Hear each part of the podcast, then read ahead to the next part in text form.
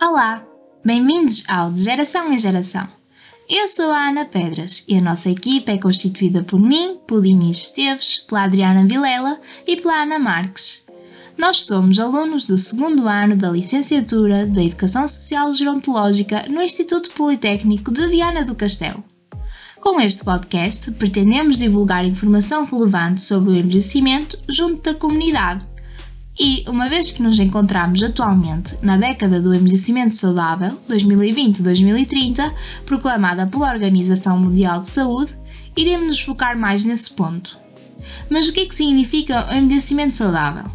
Significa que, enquanto sociedade, todos temos a responsabilidade de criar condições para que todos possam ser e fazer aquilo que valorizam ao longo da vida.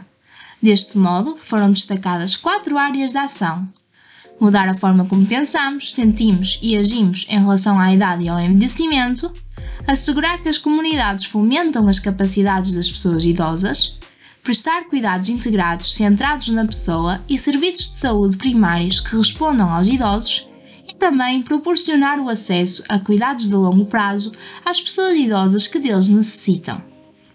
Durante os episódios deste podcast serão convidados vários profissionais para abordarem assuntos sobre esta área, fazerem-nos refletir e lançar alguns desafios. Vocês devem perguntar-se o porquê de nós criarmos este podcast. Nós criamos este podcast porque é cada vez mais necessário fazer chegar às pessoas informação importante para envelhecerem melhor e criarem oportunidades para que toda a comunidade possa envelhecer de modo saudável. Sabias que Portugal é o quinto país mais envelhecido do mundo?